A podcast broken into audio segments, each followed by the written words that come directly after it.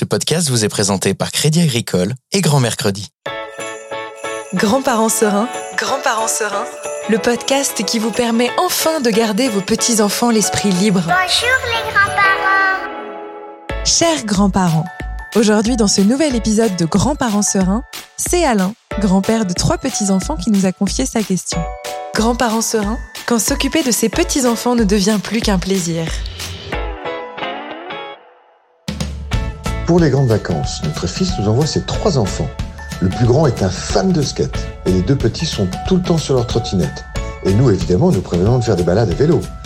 Comment les équiper et les éduquer pour ne prendre aucun risque à roulette? Cher Alain, Émeric Cotard de l'association Mieux se déplacer à bicyclette vous répond.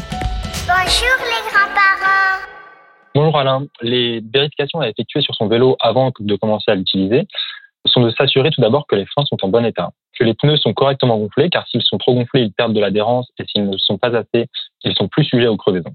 Il faut également vérifier que la sonnette et les éclairages fonctionnent correctement. Il faut ensuite s'assurer que les vélos sont adaptés à la taille des enfants qui grandissent régulièrement. Donc pour cela, leurs jambes doivent être tendues lorsqu'ils sont assis sur la selle, le talon doit être appuyé sur la pédale en position basse.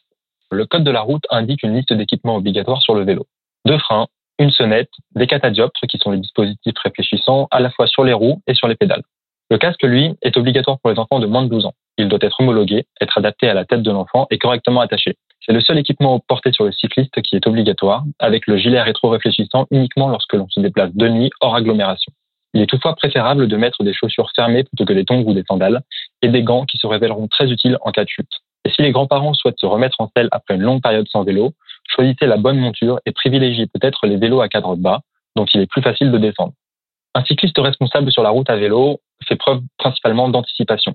Il faut à la fois anticiper les comportements des autres usagers de la route et leur permettre d'anticiper les nôtres. En pratique, cela signifie qu'il faut toujours être prêt à s'arrêter en cas d'urgence, rouler droit plutôt que zigzaguer et imaginer que les autres usagers ne nous voient pas. Il est utile de signaler ces changements de direction en levant le bras et vérifier par la même occasion qu'aucun véhicule ne s'apprête à nous doubler.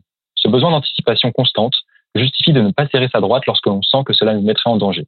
Chaussées déformées ou voitures stationnées dont les portières sont susceptibles de s'ouvrir juste devant nous présentent des risques qu'il est facile d'éviter en se positionnant au milieu de la chaussée. Les usagers derrière nous patienteront s'il n'est pas possible de nous doubler. Enfin, il sera toujours préférable d'emprunter des chemins où la circulation est séparée entre les vélos et les véhicules motorisés. Lorsque vous prévoyez un trajet, ne pensez pas d'emblée qu'il est identique à celui réalisé en voiture. Il existe toujours un chemin plus sûr qui vaut bien un détour de quelques centaines de mètres. Pour apprendre à son enfant à faire du vélo la première fois, il est évidemment préférable de faire ça sur voie privée ou dans un jardin. Il faut ensuite lui indiquer qu'il est très important de regarder devant, loin devant, pour rouler droit et ne pas zigzaguer dès le début.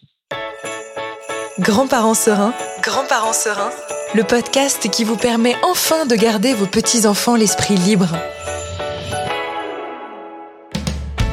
Chers grands-parents, vous voilà prêts à vivre des moments magiques avec vos petits-enfants en toute sérénité.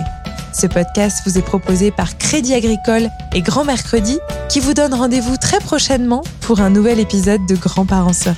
À bientôt. Au revoir les grands-parents.